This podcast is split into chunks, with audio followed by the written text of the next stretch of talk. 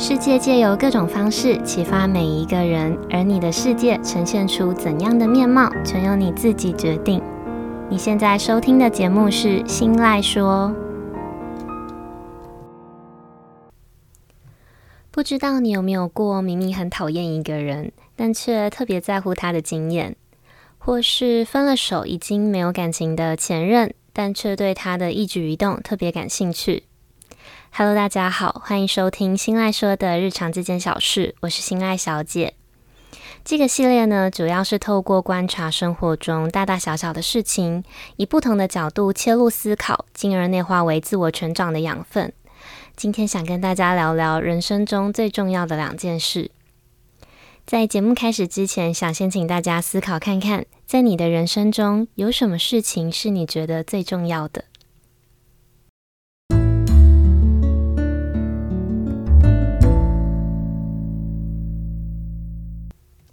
跟大家分享一下今天的节目灵感来源呢，是来自生活的一段小插曲。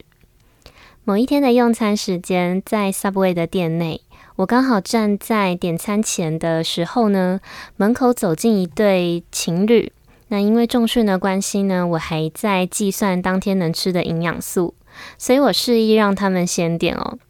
但我猜他们应该是在进门前就已经掀起了一段小争执，因为在点餐的时候。男生感觉像是想要示好的询问女生要吃什么，但女生却没有好口气的回答：“关你屁事。”我想这时候正常人不是回嘴吵架，就是闭嘴吧。但这个男生却是接着问：“那我要吃什么？”这时候我发现他嘴角偷偷的上扬，好像是知道接下来女生会回答什么一样。结果女生回答：“关我屁事。”听完这句回答，男生笑着说：“我就知道，回得好。”然后他们就莫名其妙和好了。我想，这似乎是他们之间的小默契哦。联想力真的是让我又爱又恨的一项技能，因为这样子的日常小事，让我联想到蛮久之前我无意间看到的一句有感语录。语录上面是说：“人生中最重要的两件事。”关你屁事，关我屁事。这段话刚好也很适合贯穿我在上一集节目中提到的阿德勒心理学的课题分离理论。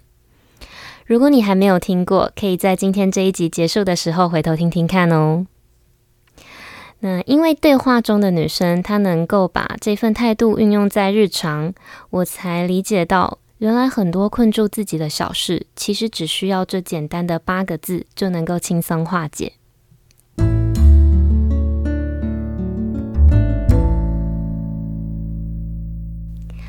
接下来跟大家分享一段我自己的小故事。我有一个认识蛮久的朋友，嗯、在前阵子呢，他创了业，因为公司内有部分的工作内容是跟我的专业领域相关的，所以在公司成立的初期呢，是我义务性的帮忙。但这份帮忙的心到后来，因为工作上的一些小摩擦而有了一些变调。也因为我开始忙自己的事，抽不出像之前一样的空档，所以就结束了这样子的合作关系。但也因此哦，让我这位朋友意识到我的工作内容的重要，所以他开始自学啊，甚至是报名相关的课程去学习。呃，我在知道这些事情后呢，开始关注他的一举一动，因为我想知道他到底学了什么，那到什么程度了，跟是不是有可能超越我。甚至在谈话的过程中呢，我都害怕被他偷走我的想法跟知识，所以我花了很多的时间去观察他，研究他的策略啦，猜测他的未来走向。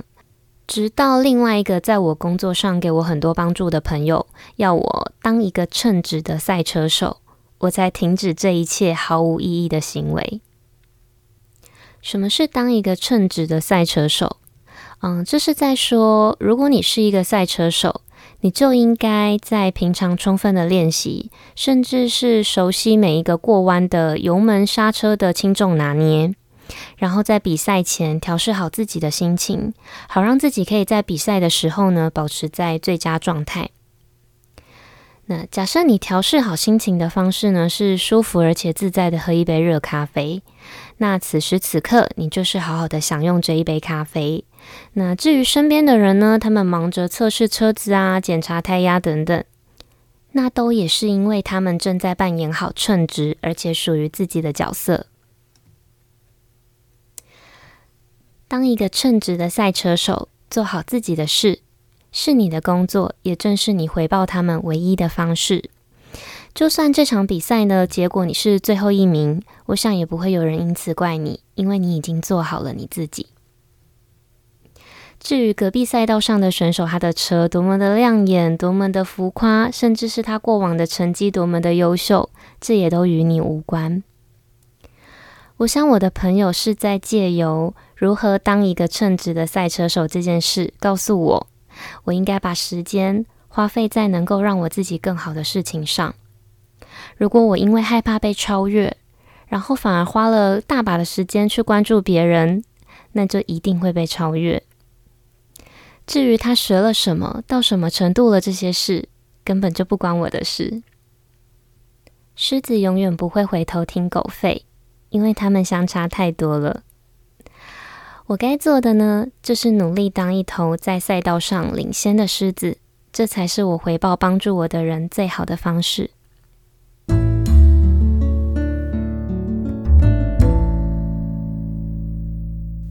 分享了有关工作上运用“关我屁事”的案例，当然，如果要套用在感情上，也是非常适合的。我想，我永远都会记得十多年前我还在念大学的时候。当时我因为一个不要我的前任哭倒在路边，在过了几天哭完睡，睡醒哭的日子之后，呃，我在 Facebook 上看到前任发布了一则有关于交了新女友的讯息，用几近崩溃的情绪，带着啜泣的声音跟我哥说这件事情。我想当时的我心里是非常渴望可以从我哥嘴里听到一些安慰啊，甚至是咒骂前任的话。但是我哥却只是吸了一口烟，再用淡淡的语气回复我一句：“然后呢？关你屁事。”当时年纪小，听不出这句话背后的意义，只知道没有得到安慰，然后哭得更惨。现在回想，那句刺耳的“关你屁事”，真的是充满安慰又夹带着力量。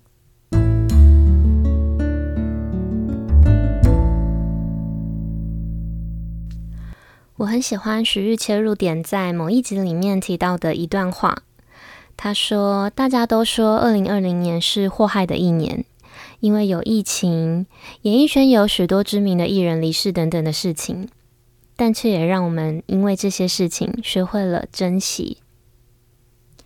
我想珍惜不只是珍惜周遭的所有人事物，更是珍惜一直不断在往前走的每分每一秒。”我们的一天呢，有二十四个小时，我们花了八个小时睡觉，再花八个小时工作，那剩下的八个小时呢，必须包含了通勤、吃饭、洗澡、运动，或是跟朋友见面等等。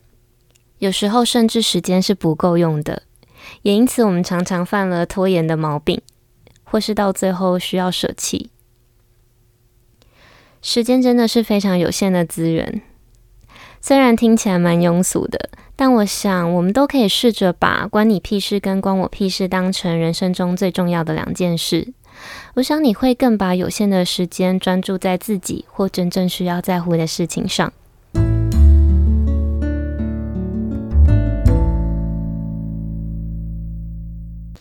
希望你喜欢今天的分享，也希望能够带给你不同的启发。如果你也有其他想法，想一起交流讨论。欢迎到 Instagram 搜寻心赖小姐，并私讯给我。我的账号呢是 Miss 点 Isoland，M I S S 点 I S O L A N D。那今天的节目就到这里结束喽。如果你喜欢我的节目，别忘了订阅并给我五颗星的评价，还有将节目分享给更多朋友。我们下次见喽，拜拜。